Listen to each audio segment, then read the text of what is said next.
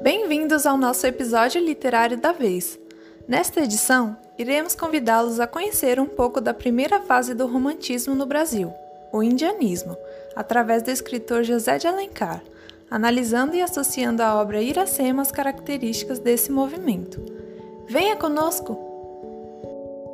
José de Alencar nasceu em 1829 no Ceará e viveu até 1877 no Rio de Janeiro, durante o período literário Romantismo no Brasil, sendo dos maiores representantes e considerado o maior prosador indianista. Dentre seu longo currículo, inclusive sendo político, Alencar destacou-se como escritor em 1856 com a publicação de Cartas sobre a Confederação de Tamoios, que trazia duras críticas a um poema de Gonçalves de Magalhães, um dos precursores do movimento, o que demonstrou sua alta habilidade e domínio com as palavras, que futuramente se destacaria por seus romances mais famosos, Iracema, O Guarani e Senhora, e nomeado à 23ª cadeira da Academia Brasileira de Letras por escolha de Machado de Assis. Para nos contextualizarmos a época, destacamos as constantes reformas no país resultadas com a chegada da família real portuguesa nessa primeira metade do século, na qual podemos destacar que o Brasil passa a ser visto como uma nação de fato, deixando de ser colônia e passa a ser um reino unido a Portugal. O Rio de Janeiro, eleito como a sede do Império Português, em seguida, o processo de proclamação da independência em 1822, junto às mudanças sociopolíticas e administrativas influenciadas pelo contexto mundial das revoluções burguesas, que no movimento romântico desencadeou as indagações quanto às questões identitárias da nação, como resgate das verdadeiras origens que foram refletidas consequentemente em nossa literatura.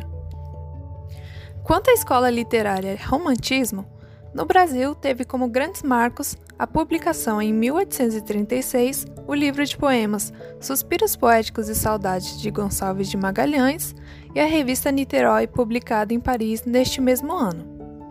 Assim, dividido em três fases, o movimento se dá em primeira fase, o indianismo, segunda fase, ultrarromântica ou byroniana, devido ao poeta George Byron, e terceira, condoneira ou hugoniana, devido ao escritor Victor Hugo.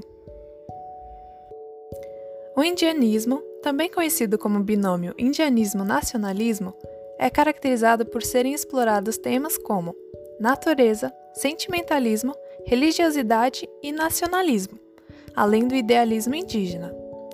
Enquanto que na Europa, os escritores românticos valorizavam os temas heróicos da Idade Média, no Brasil, o nacionalismo exaltava o indígena, o bom selvagem, transformado em herói nas produções literárias, contrariando a visão europeia da descoberta da nação brasileira. Assim, as paisagens da nossa terra, os índios, a vida no campo e, e na cidade passaram a ser os temas principais nesse momento. Nessa fase, Alencar escreveu três romances, sendo eles o Guarani, Iracema e Ubirajara. Agora, escolhemos a obra Iracema, publicada em 1865, para analisarmos, exemplificando o que mostramos até agora de uma forma mais prática.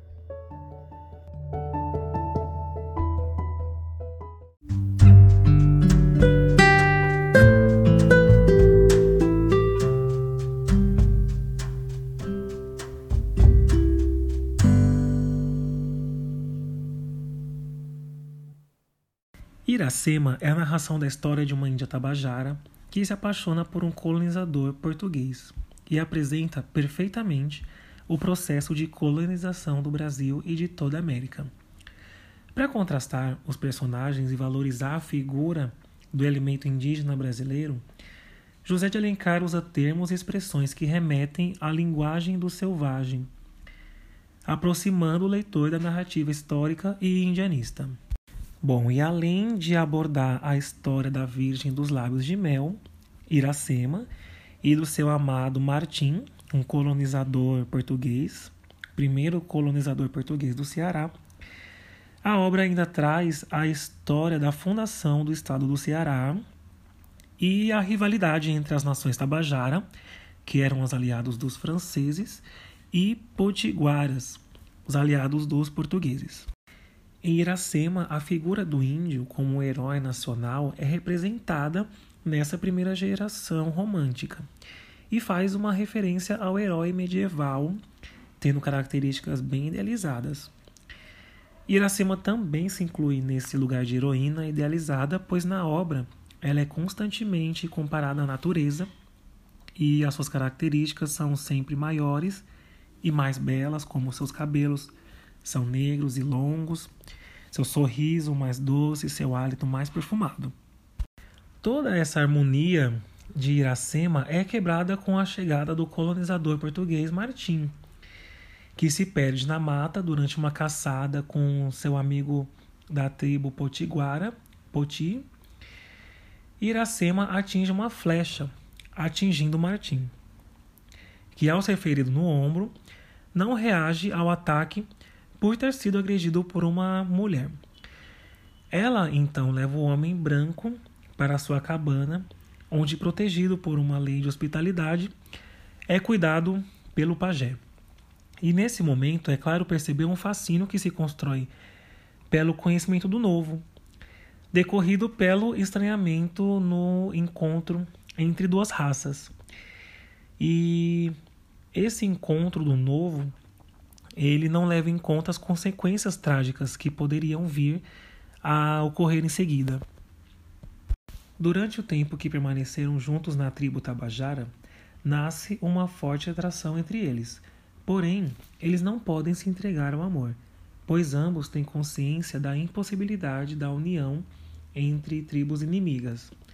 Martim pede então que Iracema lhe dê o vinho de Tupã para que ele possa imaginar realizando seu desejo de posse de sua amada por meio dos efeitos alucinógenos da bebida.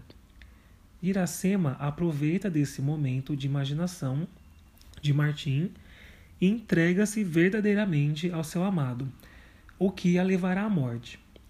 Nesse trecho da obra, José de Alencar faz uma metáfora à invasão dos portugueses no Brasil, que acarretou a destruição da natureza, ainda intocada, deixando evidente a preocupação ambiental do autor. A vida de Martim agora está completamente ameaçada pelo guerreiro Irapuã, Araquém protege Martim da ira dos Tabajaras, possibilitando que Iracema planeje a fuga de Martim. A Índia serve o vinho para os guerreiros e, enquanto estão delirando, retira Martim da aldeia. Iracema revela a Martim que agora é sua esposa e que irá acompanhá-lo. Isso causa grande revolta à sua tribo, que descobriu a traição pela Índia e enfrenta um conflito com os fugitivos, no qual os potiguares saem vencedores, fato que entristece muito Iracema por ver os seus irmãos mortos. Iracema vai morar com Poti e Martim no litoral.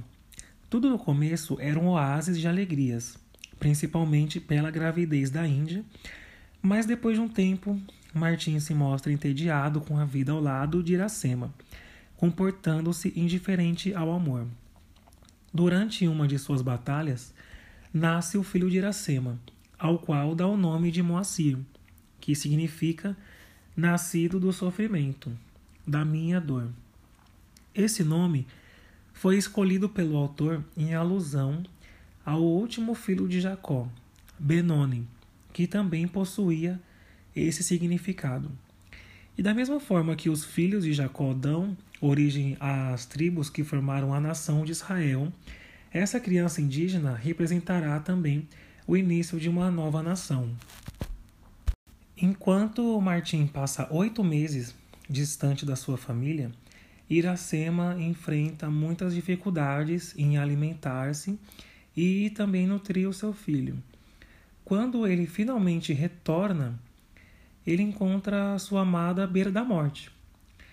Ela entrega o filho em seus braços e morre.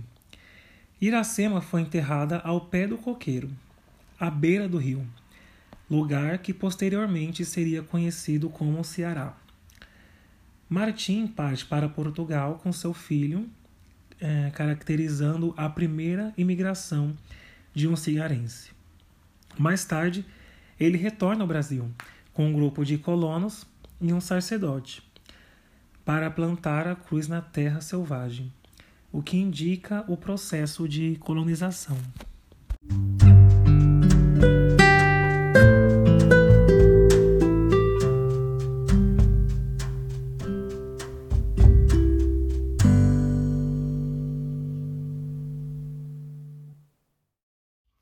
Na obra, é possível perceber as seguintes características indianistas: presença do nacionalismo, idealização do índio como herói, sentimentalismo exagerado, retorno ao passado e sentimento de religiosidade cristã.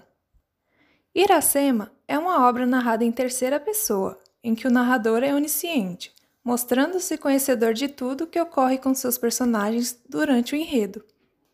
É um romance que possui recursos estilísticos como símiles, ou seja, comparações, e metáforas, o que lhe rendeu o conceito de poema em prosa. Ambientada no Brasil de 1600, a obra traz a presença dos colonizadores, mostrando a luta entre franceses, holandeses e portugueses pela conquista do novo território. A linguagem utilizada por Alencar em sua obra tinha como objetivo a criação de uma língua brasileira, autônoma e independente dos padrões da língua colonizadora. Portanto, o autor é fiel às nossas tradições e ao desejo de inovar, de criar uma língua própria para o nosso país. Chegamos ao fim do nosso episódio.